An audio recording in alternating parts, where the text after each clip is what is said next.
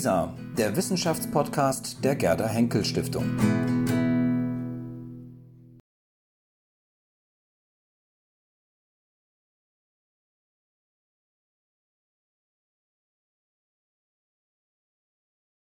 Ja, zum Abschluss unseres literarischen Salons heute Abend begrüße ich, wie Sie sehen, gleich zwei Autoren, Jochen Schmidt und David Wagner, die ich beide ganz, ganz kurz äh, vorstellen möchte. Beide sind ungefähr gleich alt. Jochen Schmidt ist in Ostberlin geboren, hat diverse Romane und Erzählungen veröffentlicht und war auch Mitbegründer der Berliner Lesebühne Chaussee der Enthusiasten, an die sich einige hier sicherlich gern erinnern.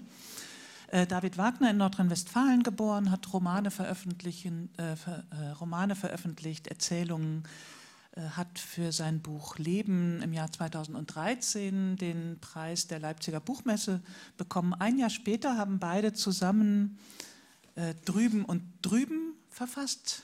Ich weiß gar nicht, ob ich sagen soll, dass es Kindheitserinnerungen sind. Äh, also Drüben und Drüben zwei deutsche Kindheiten, ein Buch, das in zwei Teilen ohne Resümee, ohne Synopse, äh, ohne Zusammenführung ähm, aufgebaut ist.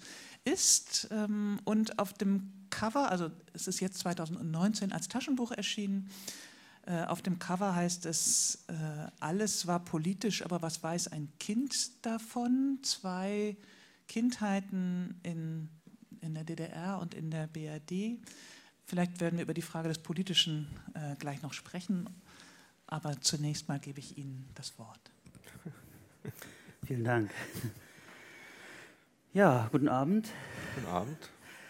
Und ähm, also äh, das Buch ist ja schon ein bisschen älter, aber äh, gerade wieder sehr aktuell geworden, durch weil ständig äh, Jubiläen sind. Jetzt war gerade ähm, schon wieder 30 Jahre Mauer. Also wir haben das Buch geschrieben, glaube ich, zu 25 Jahre Mauerfall und wir hatten viele Veranstaltungen schon und äh, das ist immer toll, ähm, weil sonst reisen wir eigentlich immer herum und müssen alleine den Abend bestreiten und äh, so können wir das immer zu zweit machen und ähm, jetzt liest erst Jochen und dann lese ich und ja, dann wieder du und wir machen jeder, jeder, so ein kurzes Stück im Wechsel, ja. haben wir sonst auch ähm, gemacht und ähm, das Schwerste an dem ganzen, an dem ganzen Lesebusiness ist, sich, äh, sich eine Stelle rauszusuchen für mich.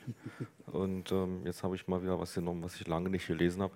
Das Buch ist aufgebaut, ähm, so dass wir sozusagen Kapitel, äh, also es, es, es, schreitet so die Kindheitswelt ab vom Kinderzimmer bis, bis es dann den Mauerfall gibt, in so konzentrischen Kreisen. Ähm, deswegen haben wir auch beide sozusagen dieselben Kapitel geschrieben. Und ich lese jetzt ein Stück aus dem Kapitel Wohnzimmer. Äh. Manchmal schlich ich nachts ins Wohnzimmer, um heimlich zu trainieren. Armbeugen an zwei Stuhllehnen, Schlusssprünge, bei denen es mir darauf ankam, die Decke zu berühren und möglichst lautlos zu landen. Kniebeugen mit einer Zeltrolle auf dem Rücken. Alles stand genauso da wie am Tag, aber es wirkte geheimnisvoller, wie wenn man nachts einen Blick auf den Geburtstagstisch warf und sich die Geschenke als Gebirge unter einer weißen Tischdecke abzeichneten die Bücherregale mit Glasscheiben, die immer leise klirrten, das Barometer, das das zukünftige Wetter anzeigte, der Museumsschrank mit den Familienerinnerungsstücken, den wir einmal im Jahr aufschließen durften, um die nach Meer stinkende Krabbe zu betrachten, ein südamerikanischer Silberdollar. Lange verfolgte ich seinetwegen den Dollarkurs. Ein versteinertes Seepferdchen, ein Bezoarstein aus einem Kuhmagen, mit dem sich das Wetter beschwören ließ. Siegel mit rotem Siegellack, unsere Milchzähne. Ein Seeigel, Edelsteine, in Wirklichkeit nur Bergkristalle, vom Urgroßvater aus den Dolomiten mitgebracht. In der Mitte des Zimmers der große Tisch, den man bei Geburtstagsfeiern mit mehreren eingelegten Brettern verlängern konnte. Der Cognac-Schrank, in dem die edleren Gläser standen und Schnaps, der nie getrunken wurde. Vielleicht fand ich ja eine angebrochene Tüte Engerlinge, ich leckte gerne an einer kleinen Flasche mit länglichem Hals, die nie leerer wurde, Schlehenfeuer. Die rote Plattenspieler-Radiokombination, sie hatte einen Diodenausgang für unsere Kopfhörer, die nach jeder Benutzung zurück in ihre Pappschachtel geräumt wurden. Wenn ich mit Kopfhörern eine Platte hören wollte und auf dem kleinen Sessel saß, musste ich mich jedes Mal bücken, wenn wer vorbei wollte, weil das Kabel den Weg versperrte. Im Plattenschrank meiner Eltern, in dem es nach Schallplatten roch, gab es fast nichts, was mich interessierte. Nur Klassik, Schlager aus Uferfilmen oder Orchestertanzmusik. So tanzte man in Alt-Berlin. Eine rote Karl-Valentin-Platte. Den Humor verstand ich nicht. Was wollte dieser mürrische Mann mit seinem Hasenbraten? Der Fernseher, ein hinten erstaunlich raumgreifender Kasten, die Bildröhre zog die Härchen der Finger knisternd an. Das Klavier hinter dem Fernsehsessel, die Filzpolster der Hämmerchen hatten Motten gefressen. Unterricht hatte ich nie gehabt und Klimpern machte nie lange Spaß. Ich fragte mich, warum es weiße und schwarze Tasten gab. Das verkomplizierte doch alles unnötig. Die Kakteen auf dem Fensterbrett, manche hatte der Vater meines Vaters aus Bolivien mitgebracht. Staunenden Klassenkameraden zeigte ich die, die Luftwurzler. Die leben nur von Luft. Wir hatten viele Dinge, die sonst niemand hatte. Darauf war ich stolz. Eine Lichtmühle, in der sich schwarze Blechquadrate drehten, ohne jeden Motor. Wie laut die Pendeluhr tickte, das fiel am Tag überhaupt nicht auf. Was passierte, wenn, wenn sie einmal zufällig synchron mit meinem Herzschlag tickte? Sonntagmorgens hörte ich, wie mein Vater das schwere Eisengewicht an der Kette hochzog, ein Geräusch, als würde die Zeit zersägt. Ich guckte zum Zehngeschosser gegenüber, die vielen Fenster, da kannte man niemanden. Hinter manchen flackerte im selben Wechsel bläuliches Licht, dort sahen sie noch fern. War denn noch nicht Sendeschluss? Ich hatte immer Angst vor dem Moment, wenn das Programm einmal mitten am Tag unterbrochen würde und ein Nachrichtensprecher uns mitteilte, dass der Dritte Weltkrieg begonnen habe und uns noch fünf Minuten blieben. Es hatte zwei Weltkriege gegeben, also würde es auch einen dritten geben, und sie wurden ja immer schlimmer. Der Sprecher würde sich sogar in so einem Moment bemühen, sich seine Erschütterung nicht anmerken zu lassen. Eltern und Nachrichtensprecher durften ihre Gefühle nicht zeigen. Darauf musste man sich verlassen können. Ich würde dann natürlich sofort zum Telefonapparat rennen und überprüfen, ob es noch einen Signalton gab. Im Altbau hatten wir einen schwarzen Bakelitapparat gehabt. Die Nummer wusste ich noch lange auswendig. Hier im Buch stand bei allen das gleiche graue Modell mit der praktisch geringelten Strippe. Wir hatten im Neubau fast alle Telefone. Mir war nicht bewusst, dass das ein glücklicher Umstand war. Auf keinen Fall sollten wir uns verwählen und aus Versehen in Japan anrufen. Das würde teuer. Ich rief oft die Zeitansage an, weil man den eigenen Uhren nicht traute und weil ich die stoische Frau dabei erwischen wollte, wie sie sich verhaspelte, wenn eine, wenn eine Minute um war. Oder die Kinoprogrammansage, bei der in einer Schleife alle Kinos und Filme aufgezählt wurden. Als ich später mit Mädchen telefonieren wollte, musste ich den Apparat ins Schlafzimmer zerren, sodass die Schnur unter dem Türspalt spannte. Trotzdem kam manchmal meine Mutter rein, um sich umzuziehen. Wir machten immer Scherze darüber, wenn es im Hörer knackte, weil sich dann vielleicht jemand dazugeschaltet hatte. Ich schraubte die Muschel auf und hoffte, eine Wanze zu finden. Aber wie sah so etwas überhaupt aus? Das gelbe Telefonbuch war sehr wichtig. Zählen, zu welchem Namen es die meisten Einträge gab. Schmidt vor Müller und Lehmann. Mädchen raussuchen, die man kannte. So erfuhr man auch die altmodischen Vornamen ihrer Eltern. Ich telefonierte Stunden mit Schulfreunden. Wir sahen dabei ein Fußballspiel im Fernsehen. Es kostete ja nichts. Was wohl die weiße Taste bewirkte? Anrufe in den Westen waren nicht leicht. Meine Mutter saß den halben Tag im Wohnzimmer, nahe beim Telefon und wartete, dass sie durchgestellt wurde. Wenn es gelang, musste man möglichst laut sprechen. Der andere war ja weit weg. Später in der eigenen Altbauwohnung hatte ich kein Telefon, aber ich hängte sofort einen Zettelblock mit Bleistift an die Tür. Man schrieb auch direkt aufs Holz. Ich erinnere mich gerne an die abendlichen Spaziergänge zu den nach Urin stinkenden Telefonzellen im Viertel, vor denen sich überall eine Schlange bildete. Für Hundehalter ist es ja auch eine angenehme Pflicht, abends noch mal raus zu müssen. Wo die Zellen gestanden haben, weiß ich noch genau wie sich alte Leute an die Wasserpumpen erinnern, die ihnen nach dem Krieg das Leben gerettet haben.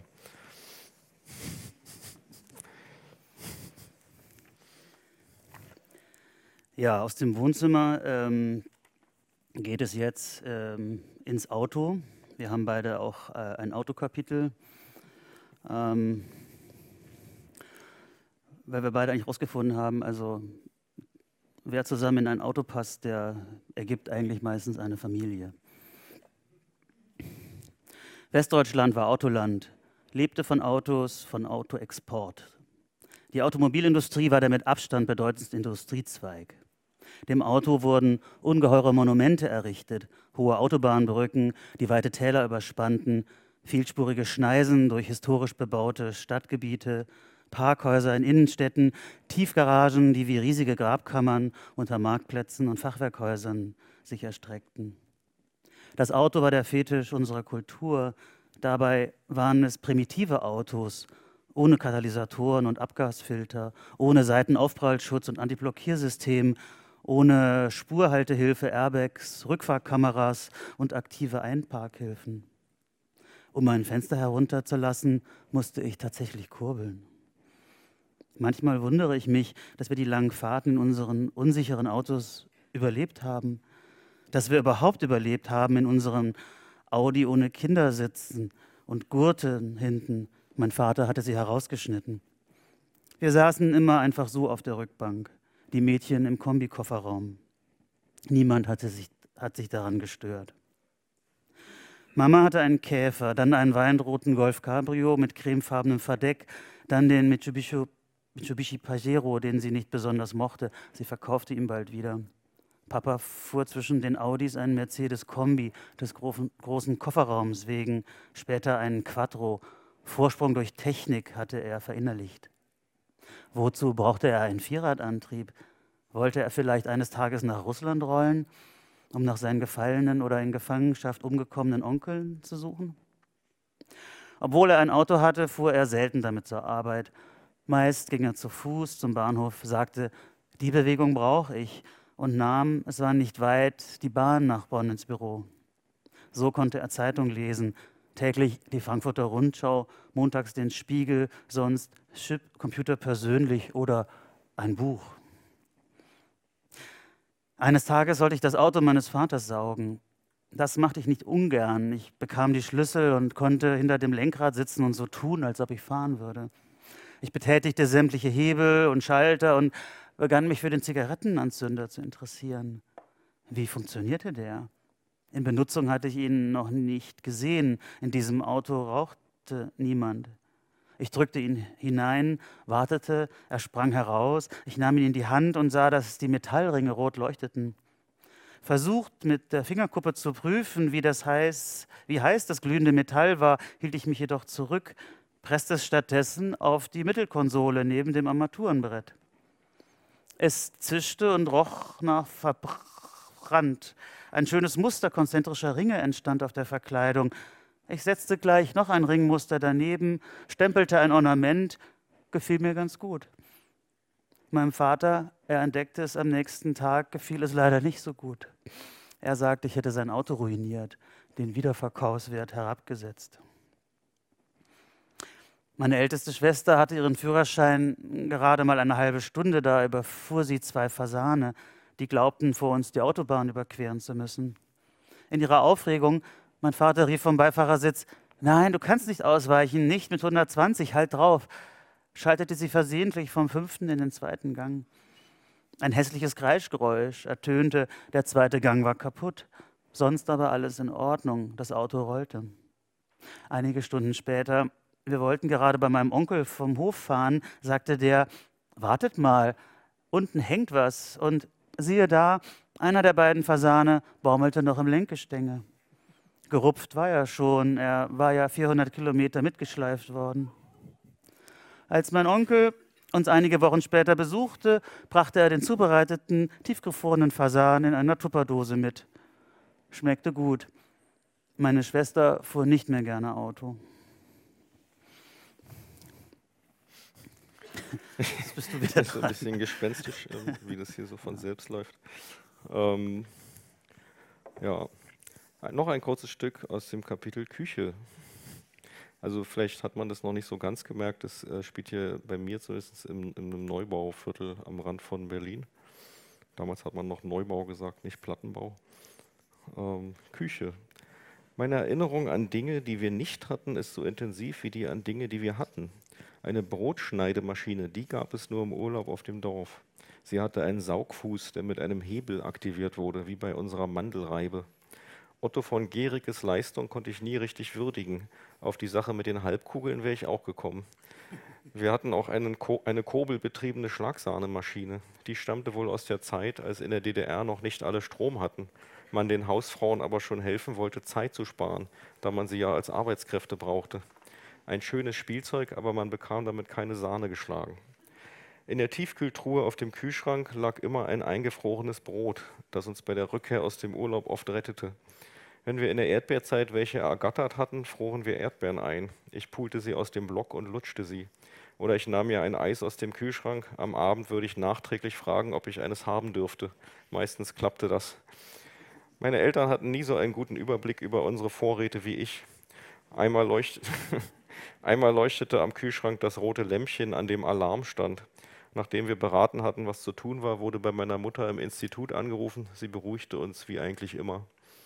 Den Toaster mit Brötchenaufsatz hatten wir von einer Westtante. Der alte hatte in der neuen Wohnung nie benutzt werden können, weil er noch keinen Schuko-Stecker hatte. Die Tante hatte erst nicht eingesehen, dass uns zu unserem Glück ein Toaster fehlte, aber wenn sie mit ihrer Familie zu Besuch kam, wurde sie jeden Morgen mit Toastbrot und Brötchen verwöhnt. Ich spielte gerne mit dem Plastehebel, der das Brot in den Schacht versenkte und der, wenn man von unten drückte, irgendwann nachgab und plötzlich hochschnappte. Ich wollte ein Gefühl für den nötigen Druck entwickeln und mich dem Punkt so weit wie möglich annähern, ohne das Schnappen auszulösen. Wegen eines unsichtbaren Luftstroms knallte die Wohnzimmertür immer von selbst zu, ein Konstruktionsfehler unseres Wohnungstyps.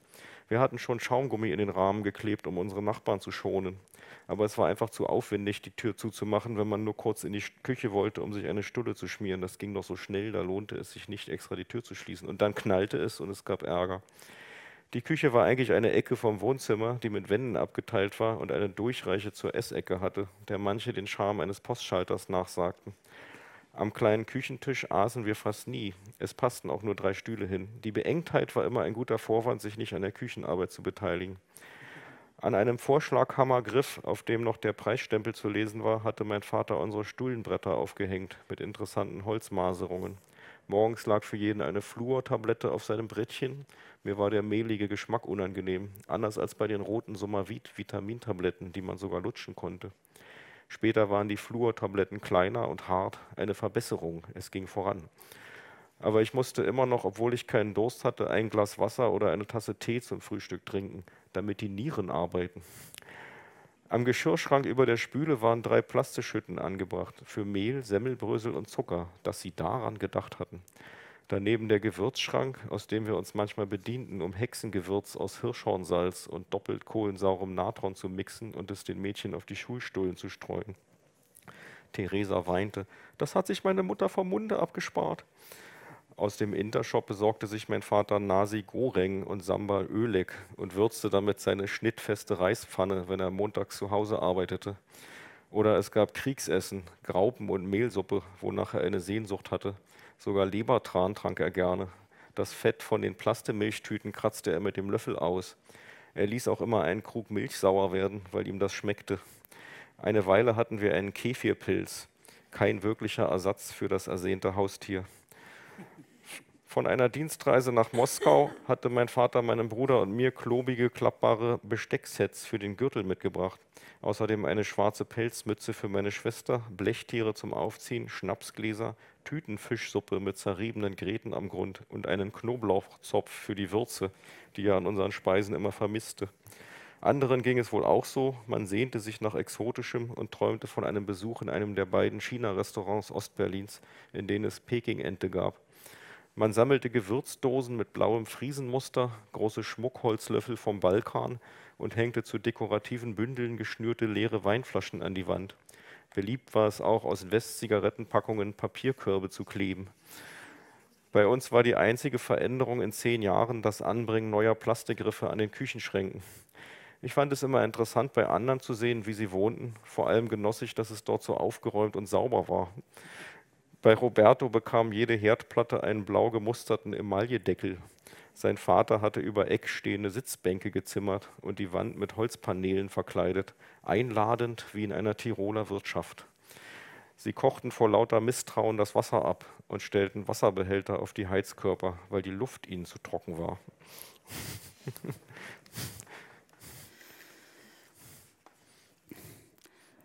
Ja, im entsprechenden Parallelkapitel äh, geht es auf der westdeutschen Seite natürlich über die, um die obligatorische Einbauküche. Aber ähm, das möchte ich jetzt nicht vorlesen, das müssen Sie selber nachlesen, wenn Sie nachher das Buch erwerben, was es draußen zu erwerben gibt, jetzt im praktischen Taschenbuch. Wir lesen ja hier noch aus der Originalausgabe, die die Besonderheit hat, dass sie von beiden Seiten zu lesen ist. Ähm, und ähm, es ist ein sogenanntes Wendebuch, ja, praktischerweise. Ähm, ich lese jetzt aus dem vorletzten Kapitel, ähm, das dann in das letzte übergeht. Und das ist eigentlich, das haben wir Niemandsland genannt. Und ähm, da haben wir äh, ja alles das untergebracht, was, was wir nicht so topografisch in Zimmern und in der Schule oder in der Küche verorten konnten. Ja. Mhm. Im Ausland schämte ich mich dafür, Deutscher zu sein. Woher diese Scham? Warum war es mir oft so peinlich, dass ich Deutscher war? Meine Großeltern hatten ihren Teil dazu beigetragen, den Zweiten Weltkrieg anzufangen und sechs Millionen Juden umzubringen. War es da nicht verständlich, ja notwendig, sich dafür zu schämen, dass ich Deutscher war? War es vielleicht deutsch, immer ein schlechtes Gewissen zu haben? Gehörte das dazu? Oft fürchtete ich mich davor, es zugeben zu müssen, aber es war mir ja leicht anzumerken. Ich redete wie ein Deutscher. Meine österreichischen Cousinen hörten es sofort. Für sie war ich der Deutschländer. Es stand in meinem Reisepass und in meinem ersten Personalausweis, einem kleinen grauen Büchlein, aber ich wusste eigentlich nicht warum. Ich war zwar Westdeutscher, aber mein Vater war Österreicher. Meine Mutter, wenn auch nicht meine leibliche Mutter, war Engländerin. Ich selbst aber wäre, das war mein Sehnsuchtsland, lieber Franzose gewesen. Leider wohnte ich nicht in Paris und konnte kaum Französisch. Das hatte ich bemerkt, als ich Sophie und Marion in Paris besucht hatte. Wir waren überhaupt eine sonderbare Familie. Da war der Vater meines Vaters, mein toter Großvater, der überzeugter Nazi, der nach dem Krieg in Nürnberg drei Jahre im Gefängnis saß. Tausend Tage, wie mein Vater immer sagte, und dann vorzeitig entlassen wurde. Ich habe ein Foto, das ihn auf dem Reichsparteitag zeigt, neben ihm der Führer. Sie schreiten eine lange Reihe uniformierter Männer ab. Da war die österreichische Verwandtschaft mit den vielen Cousinen, da waren die Geschwister meiner Stiefmutter in Amerika, da war mein sanfter Grandpa, ihr Vater, der ehemalig, ehemalige Bordschütze in einem Bomber der Royal Air Force war. Mehr als 60 Einsätze über dem Reich, Woche für Woche Bomben auf Deutschland. Von ihm besitze ich ein Foto, er steht auf irgendeinem Airfield in Südostengland, hinter ihm sein Bomber. Er schaut nicht sehr siegessicher, nein, er schaut, als wüsste er nicht, ob er dieses Mal zurückkommen wird. Sicher war das ja nie. Und da war der Großvater meiner leiblichen Mutter, der erst Frankreich und dann halb Russland erobert hatte. Wehrmachtsreisen durch Europa. Zuletzt war er in Ungarn, dort geriet er in Gefangenschaft und hatte Glück. Er musste nicht nach Sibirien, er kam zu Fuß zurück nach Hause. Meine englische Stiefmutter, die Ausländerin, bekam im Sommer 1989 Wutanfälle, als sie die Ostdeutschen in den Gärten der westdeutschen Botschaften in Prag und Budapest mit ihren neu ausgestellten Pässen in die Kamera winken sah. Seit 25 Jahren musste sie immer wieder ihre Aufenthaltsgenehmigung verlängern lassen. Und diese Menschen bekamen einen westdeutschen Pass einfach so geschenkt? Und wieso konnten alle in Deutschland geborene Kinder nicht deutscher Staatsangehöriger dann nicht auch deutsche Pässe bekommen? Die in meiner Schulklasse hatten sie nicht viel mehr mit mir, mit uns, mit Westdeutschland gemeinsam als die von drüben? Der 9. November 1989 war ein Donnerstag und in der Diskothek, die wir damals jeden Donnerstag fuhren, mein Bruder und ich, zwei Freunde, manchmal auch Freundinnen, war jeder Donnerstag Independence-Tag. Wir fuhren donnerstags, weil freitags Hippie-Musik lief und es samstags zu voll war. Außerdem ließ sich durch das Ausgehen am Donnerstag zeigen, dass wir die Schule, ich war 18 Jahre alt und besuchte die 13. Klasse, nicht mehr besonders wichtig nahmen. Ich weiß noch, dass wir am folgenden Tag, dem 10. November, eine Lateinarbeit schrieben, die dann, wie der ganze Schultag überhaupt, von extensiven Gesprächen überlagert wurde, in denen wir verhandelten, was da in dieser fernen sogenannten DDR geschah. Die Erinnerung an diesen 9. und 10. November ist eine, an ein großes, außergewöhnliches Fernsehereignis, das mir zum ersten Mal das Gefühl vermittelte, im Hier und Jetzt passiere etwas. Gleichzeitig aber auch eine an Slime, The Smiths, The Fall, Joy Division und die Carmina Catull, um die es in dieser halb verschlafenen Lateinklausur ging. Eine der letzten, die ich schreiben musste. In der Vorbereitung war die Frage aufgekommen, ob wir die berühmte Masturbationsstelle, wie unser Lateinlehrer angeregt hatte, mit jemanden einen schälen oder doch einfach mit einen runterholen übersetzen sollten. Ich weiß nicht mehr, für welche Variante ich mich entschied. Vielen Dank.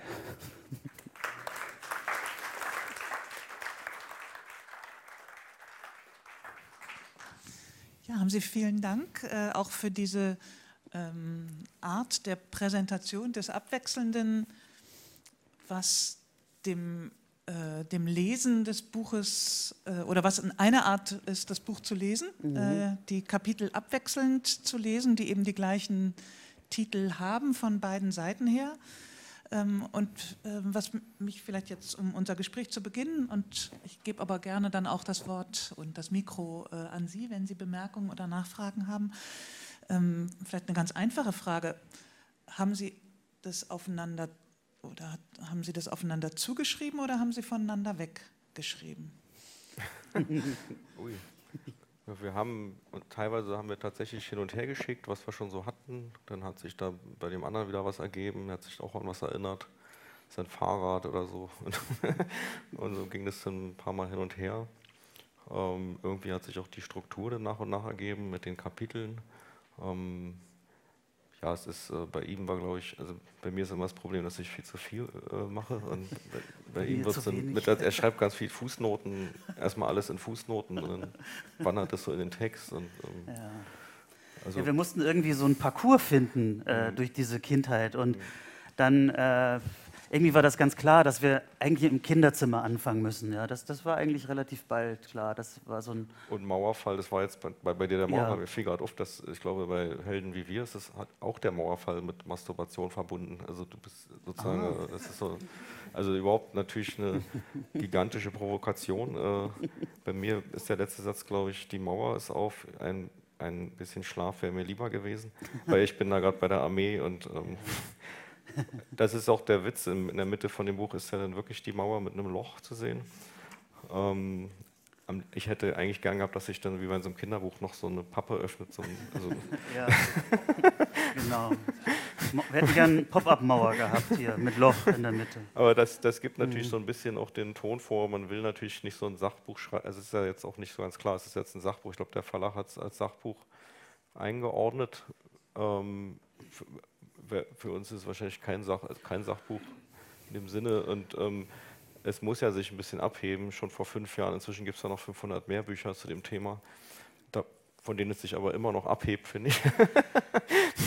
ja, das, ähm, ist die Auto, Auto, sind Autofiktionen über unsere Kindheiten und das Aufwachsen und, und ja, und, und Durchstreifen der, der Möblierung mm, dieser, dieser beiden Staaten, in, in der, denen wir halt aufgewachsen sind. Und es ist halt die Pointe, dass wir beide halt ähm, ja, 18 beziehungsweise fast schon 19 waren, als ja, diese beiden Staaten so Gut, de facto haben sie erst äh, ein Jahr später, 1990, aufgehört, aber für uns war mal der Mauerfall das Datum und es fiel halt in eins auch eigentlich mit dem, mit dem Ende unserer Kindheiten. Also die Schule war vorbei und, und das äh, eigentlich war das abgeschlossenes, abgeschlossenes Sammelgebiet und deshalb eigentlich beschreibbar, ja. Und äh, das hat eigentlich genau gepasst. Ja. Hm. Und ist das also jetzt von der von der Typografie her ist es hm. ja tatsächlich ein Aufeinander zuschreiben. Ja. Also im Taschenbuch jetzt nicht mehr, aber hm. im, im Hardcover. Ähm, und mit, dem, mit dieser Frage, haben Sie sich voneinander weggeschrieben, habe ich auch ein bisschen noch ähm, gemeint, ist Ihnen sind Ihnen die Unterschiede klarer geworden oder sind, sind Ihnen eigentlich die Parallelen? Also es ist ja parallel angelegt und zielt mhm. ja auch darauf, genau auf, auch dann die Unterschiede nochmal deutlicher wahrzunehmen. Aber wie war das im Schreibprozess? Wir, erstmal haben wir ja schon gewisse, also als Autoren haben wir eine gewisse Nähe, würde ich mal behaupten, von der Art, wofür wir uns so interessieren. Dadurch ist dann schon eine gewisse Ähnlichkeit da, weil wir halt auch stark so mit Gegenständen und genau gerne sind. Beschreibung, ja. Und ähm, ansonsten sind ist, also ich, bei mir wechselt es immer mit der Tagesform. Wir haben oft gesagt, dass ähm, uns eigentlich eher die Gemeinsamkeiten bewusster geworden sind, ähm, die daran liegen, dass man halt ein Kind ist. Es ist ja so eine Art Ethnologie der Kindheit und die ist halt die hat halt ihre Konstanten. Ähm, inzwischen, ja, manchmal komm, kommst du wieder, also einerseits, äh, die Frage wurde ja schon oft gestellt, deshalb gebe ich jetzt die Antwort, die wir schon oft gegeben haben, äh, wird einem klar, dass es die, wir haben ja beide Töchter, die schon relativ groß sind, ähm, dass die Welt, in der die aufwachsen, durch Internet, Handy, Digitalfotografie, alles, was es da so gibt, sich von unserer Kindheit natürlich wahnsinnig unterscheidet. Mhm. Ähm, vielleicht sogar mehr als unsere Welten damals. Das ist natürlich ja, das so ist ja genau, das ist uns so aufgegangen, dass eigentlich äh, so in der Retrospektive unsere Kindheiten gar nicht so unterschiedlich waren, was natürlich auch damit zusammenhängt, dass wir eigentlich größtenteils das gleiche Fernsehen geguckt haben, äh, das Fernsehen noch so wahnsinnig wichtig war. Ähm, dann im Rückblick auch auf die Bundesrepublik äh, kommt die einem auch so vor, wie es gab eigentlich nur so zwei Zeitungen, die die Meinung bestimmt haben und nicht, nicht das ganze Internet. Und äh, äh es war eigentlich übersichtlicher und ähm, so analog. Äh, also im Rückblick sieht es gar nicht so, so verschieden aus. Das ist das, das Mysteriöse. Also, also die Unterschiede waren, ja. waren sozusagen schon angelegt. Also mhm. wir waren ja extrem. Jetzt mein Lebenslauf, ich weiß nicht, wie der verlaufen wäre, aber es war jedenfalls ähm, nicht so von mir wirklich zu steuern. Äh, das war sicher ein Unterschied zum Westen. Nur bis dahin hatte sich das noch nicht so ähm, manifestiert, so extrem. Mhm. Ähm, bisschen schon in der Schule natürlich. Ich habe ja auch genug erlebt, aber es war eigentlich noch im Rahmen dass es dann völlig auseinandergegangen wäre, ist halt klar. Und ähm, dann ist aber Schluss. Also ähm, das war halt das Verrückte. Glück gehabt. ja. Also was ja auffällt beim, beim Lesen, ist tatsächlich ja nochmal, ähm, dass jetzt in, in Ihrem Teil, wenn ich das jetzt so äh, sagen kann, Herr Schmidt, äh, der Westen eine, eine, ganz zentrale Rolle spielt. Also auch mit Ihrem Interesse für die Dinge und es geht um West. Äh, waren, ähm, die Westverwandtschaft und so weiter. Ähm, und das hat eigentlich kein, also der, der, Teil hat eigentlich kein Pendant jetzt in Ihrem äh, Teil. Also Sie schreiben ja auch darüber oder erinnern sich daran, welche geringe Rolle ähm, die DDR oder die innerdeutsche Grenze gespielt hat. Also viel wichtiger war linksrheinisch oder rechtsrheinisch und ja. nicht äh, auf welcher Seite der innerdeutschen Grenze. Das, das muss ich zugeben, ja. Ähm, äh, das, das es war aber einfach so äh, für uns, für mich und wir hatten jetzt auch keine Ostverwandtschaft. Es gibt dann immerhin äh, noch, das ist ja glaube ich beschrieben, eine Reise in die DDR, so eine Klassenfahrt, finanziert von der großzügigen äh, Bundeszentrale für politische Bildung, die dann die westdeutschen Schüler dahin schickt, um ihnen zu zeigen, eigentlich, wie gut es ihnen eigentlich geht. Das war der Sinn der Sache. Ja. Das war dann aber äh, dann ähm, passierte dann im Mai 89. Äh, da hat es dann auch nicht mehr so lange vorgehalten. Ja, ähm, aber äh, da haben Sie natürlich recht. Äh, aber das ist natürlich auch, sagen wir mal, der sehr westlichen, westdeutschen, also linksrheinisch. Es ist einfach so, es hat uns nicht so interessiert. Ja. Mhm. Ja, das, ähm, mhm. das war natürlich bei uns auch eher so eine Fantasie vom Westen, die da eine Rolle spielte. Ähm, mhm. ganz wichtig, als auch so, dass man das so im Geist hatte, immer so eine, also fast so was Religiöses, so, so, eine Art Paradies, wo man dann hinkommt später. also man kann sogar schon einen Antrag stellen, rein zu dürfen. Ähm, ähm, ich habe inzwischen auch so eine gewisse Vestalgie entwickelt, gerade für, dieses, für diese alte Bundesrepublik, weil ähm, so vieles von also ähm, ich, wenn man sich zum Beispiel mit Spielzeug be befasst, mit Produktwelt, das war alles so viel schöner, auch im Westen. Also alte Ravensburger Spiele, viel schöner gestaltet als heute. Und da, da, da sehe ich dann auch ganz viel im Rückblick, denke ich immer, warum haben wir eigentlich gefunden, dass wir so hässlich angezogen waren, wenn man jetzt Westfernsehen aus den 18 anguckt, die waren ja auch hässlich angezogen. Aber es, es war halt, es war halt so, ein, so, so ein, Zeit, so ein Zeitabstand, weiß ich nicht, von fünf Jahren oder drei Jahren, der dann natürlich entscheidend ist in dem Alter. Nur im Rückblick denkt man, hm, war das jetzt so viel mhm. lockerer da, aber es, das ist halt, das verwischt sich halt, weil damals war es ganz extrem erlebt, wenn man Westfernsehen geguckt hat, so Bundestagsdebatten oder sowas oder, oder, oder Talkshows, wo die einfach so geredet haben im Fernsehen. Das gab es ja bei uns nicht. Kein Mensch hat sich öffentlich ausdrücken können. Äh, und das war so extrem. Im, im, in der Rückschau ähm, schmilzt es so ein bisschen zusammen mit den Unterschieden. Also weil die DDR war halt auch extrem deutsch letztlich. Also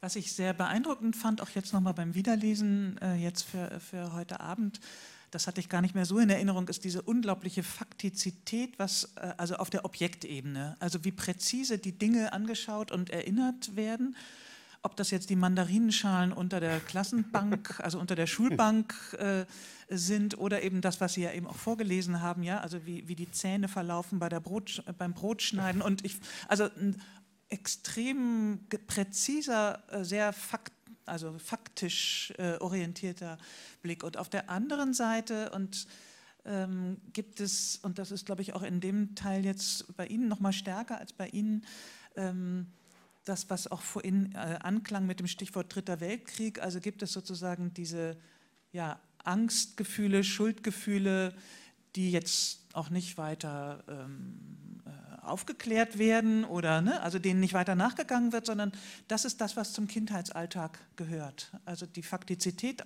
gehört genauso dazu wie ähm, die Angst, äh, das kommt bei Ihnen auch vor, ja, also was alles unterm Bett ist, äh, ob mir der Schrank auf den Kopf fällt, ähm, ob die Atomrakete mich trifft genau. äh, und was tue ich dann? Also das Vorbereitetsein oder mhm. also das Gedankliche, also im Grunde Fiktion, ja, also was, also die Als-Ob-Situation, was mache ich wenn? Und das hat mich fasziniert, also dieses Faktische und das Fiktionale ähm, in diesem Kindheitsalltag. Ja, die 80er Jahre, die ja eigentlich da mehr oder minder beschrieben werden, es war natürlich eine Zeit, äh, in denen ja große Untergangserzählungen äh, Konjunktur hatten. Also Waldsterben, äh, es gibt bald keinen Wald mehr, natürlich die Bedrohung durch die Atomwaffen und der Atomkrieg. Und ähm, also damit sind wir groß geworden und das war ja auf, auf, auf Hüben wie, wie drüben. Äh, ähm, ja. Und Im Osten war das, was, äh, mhm. was noch dazu kommt, dass es halt auch keine wirkliche Öffentlichkeit gab und dadurch ganz viel über Gerüchte lief und Gerüchte von Gerüchten. Und das mhm. sind einfach ganz viele völlig irre Geschichten, wo man immer mehr hört, auch im Nachhinein noch. Und deswegen war man das auch so gewöhnt, dass man äh, gar nicht so sehr auf das guckte, was es in der Zeitung stand, sondern eher das, was darüber erzählt wurde oder was man hat sich erzählt dort, hat aber wieder irgendwer Mist gebaut und in Wirklichkeit ist die Fabrik aber explodiert oder eine MiG-21 ist in ein Haus gefahren und keiner geflogen und keiner durfte es wissen. So eine Geschichte sind ja für Kinder faszinierend und ähm, vielleicht hatte das, hat es damit zu tun, dass man in diese Fantasien viel ging, so, ich weiß nicht. Ähm Aber eben auch in, in so präzise Fantasien. Ne? Also wie hm. mache ich das? Äh, dass ich mich dann außen am Balkon äh, entlanghangele und festhalte und immer dann loslasse, um, um Stockwerk drunter wieder am Balkon an. Und also kann man das schaffen, vom fünften runter bis ins Erdgeschoss ich oder ab wann und so weiter. Ja? Also ähm, wie, wie, genau ähm, diese, diese Fantasien. Ja, eigentlich beängstigend äh, fast. Ähm, Im Nachhinein ja. denke ich, was, was man damals für Angst hatte und das wurde, es hat ja in meinem Fall, also vielleicht bei dir auch, also unsere Eltern sind halt Kriegsgeneration und haben uns mit Ängsten geimpft praktisch. Ähm, äh, und das war wahrscheinlich nicht gut. Ähm, also das ist jetzt die Frage, wie die heute, heute sind ja die Bedrohungen wahrscheinlich noch viel größer real und bei den Kindern hat man oder Jugendlichen hat man nicht, gar nicht mal so das Gefühl. Ich meine, gut, die protestieren auch, aber also jetzt sagen wir mal die Bedrohung vom Atomkrieg und so. Das, das hat man uns ja sozusagen in Kinderzeitschriften schon gesagt, wann, wann genau jemand ausgerechnet hat, dass der dritte Weltkrieg kommt. kommt. Ähm, das war, ich weiß noch, dass da mal stand, so jemand hätte ausgerechnet 1984 an dem und dem Tag. Da hatte ich wirklich Angst, bis der Tag vorbei war. Ähm, dann in der Schule und dann, weiß nicht, im Westen hatte man dann vielleicht sogar noch Angst, dass die Russen kommen. Ähm, Absolut. Ja. Das, äh, die Fulda Gap stand weit offen. Ja, und was, glaube ich, auch wichtig daran ist, ist tatsächlich dieses, also zwei deutsche Kindheit. Es geht wirklich um, um Kindsein. Also es geht weniger, ähm, also natürlich gegen Ende dann, aber mhm. es, es, geht eigentlich nicht um Jugend oder Jugendliche, sondern es wird auch einmal sogar gesagt, äh, dass das Kind, das Kind, der kindliche Ich-Erzähler hat eigentlich auch mal ein bisschen Angst vor den Jugendlichen, die da auch sind auf dem Gelände und so. Also es geht wirklich um eine Kinderperspektive. Und das finde ich auch tatsächlich sehr stark äh, an, diesem, an diesem Buch, weil ich glaube, sowas wie eben Adoleszenzroman oder so etwas, das kennen wir von, von verschiedenen Seiten, aber tatsächlich die, die, die so genaue, detailreiche Erinnerung an das Kindsein versteht sich nicht von selbst. Ja, ich glaube, das ist, das ist halt die Gemeinsamkeit und, und deswegen sind wir eigentlich auch zueinander gekommen, das zu schreiben, dass wir eigentlich beide so eine Art Staunen eigentlich haben über die Dinge, die da sind und eigentlich so einen ja, ein staunendes, staunenden Blick und ein staunendes Beschreiben eigentlich versuchen. Äh. oder? Und es ist Ja. natürlich, äh, was ich schon sagen, Mhm. also es ist ja immer auch so ein bisschen geschubbelt. Man kann ja nicht wirklich aus der Kinder Kinderperspektive schreiben, dann wäre es ja ein Kinderbuch. Oder ich weiß nicht, ähm, man Was, ist ja, geschummelt? naja, man, naja, ich meine, man ist ja immer der Erwachsene, der so tut, als wüsste er, was im Kopf von dem Kind vorgeht. Aber das, das auszutarieren, das war so die Kunst, das stimmt. Ähm, dass es jetzt nicht vollkommen naiv ist, äh, aber auch nicht, wenn man jetzt dem Kind zu viel reinschreibt, was es schon weiß. So, Nicht ähm, so altklug. Ja, genau. Redet das Kind. ja. Gibt es Bemerkungen oder Fragen von Ihrer Seite?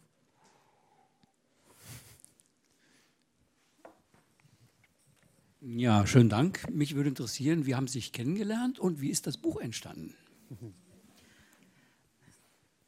Ja, also wir ähm, kennen uns eigentlich seit unseren ersten Büchern und haben uns gelesen und immer wieder begegnet und ähm, uns gern gelesen, glaube ich. ja, und ähm, es war dann einfach so, dass äh, wir, es gab einmal ein äh, SZ-Magazin, wo äh, äh, Söhne über ihre Väter schreiben durften.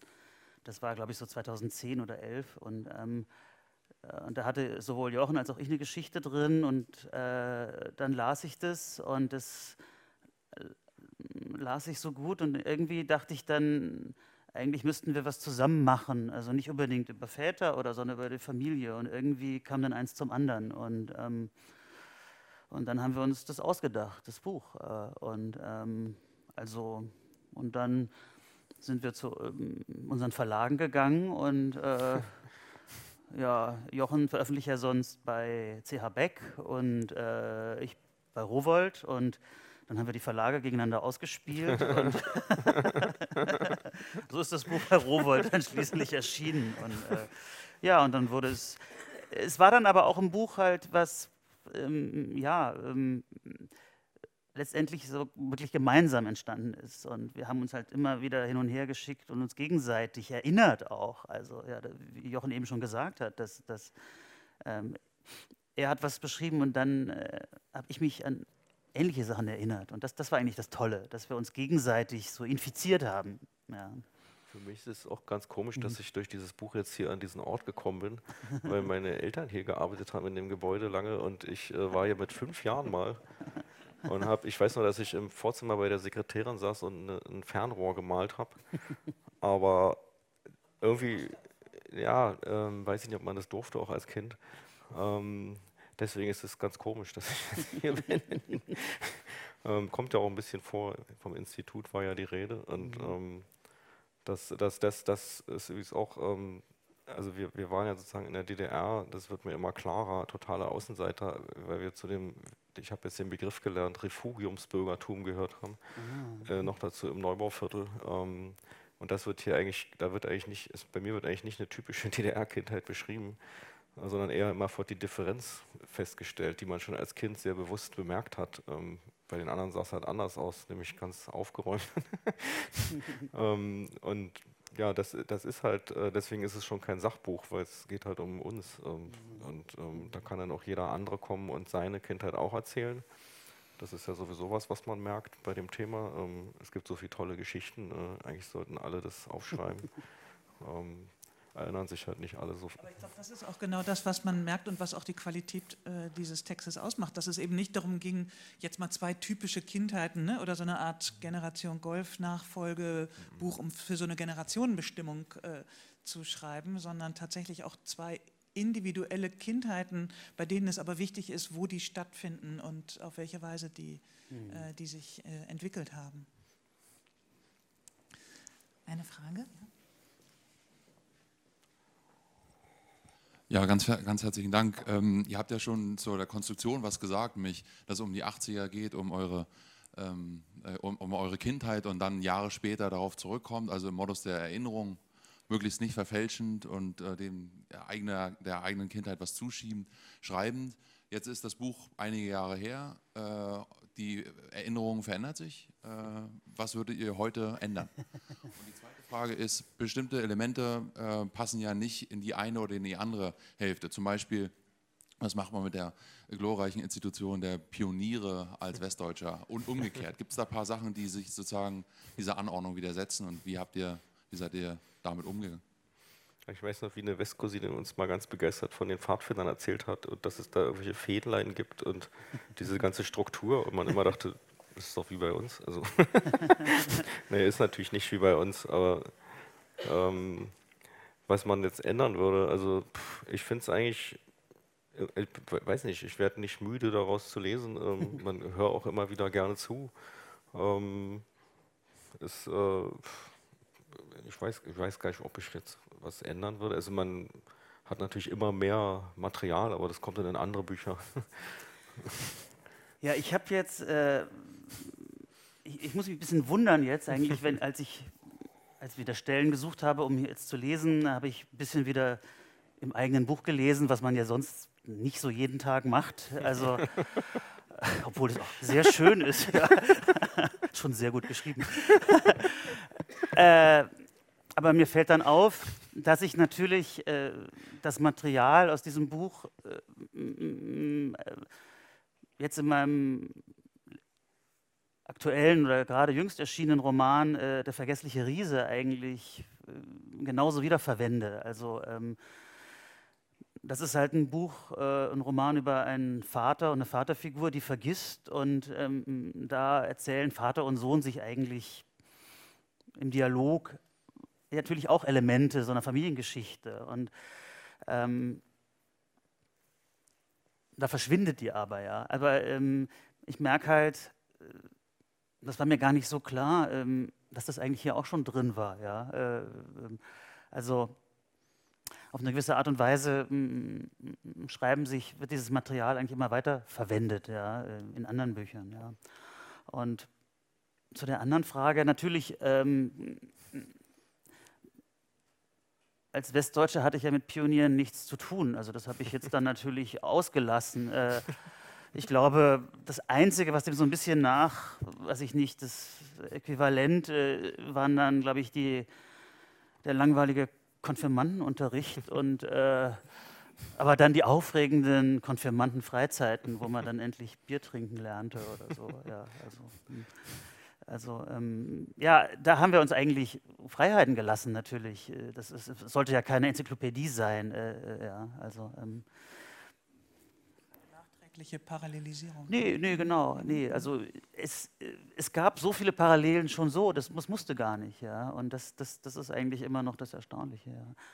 Und ähm, das will ich jetzt auch ganz kurios sagen. Äh, Hast du das eigentlich auch schon bekommen, Jochen? Also, Ach so, von deinem Lehrer. Ja, also ähm, ich hatte einen, äh, meine, mein Geschichte-LK-Lehrer, äh, den ich äh, auch ungefähr 30 äh, Jahre nicht gedacht habe, schickt ähm, äh, uns plötzlich beiden äh, vor Weihnachten ein, eine ähm, ja, wie nennt man das, Lehrmittelapparat, äh, äh, um Unterrichtseinheiten dann zu diesem Buch äh, äh zu machen.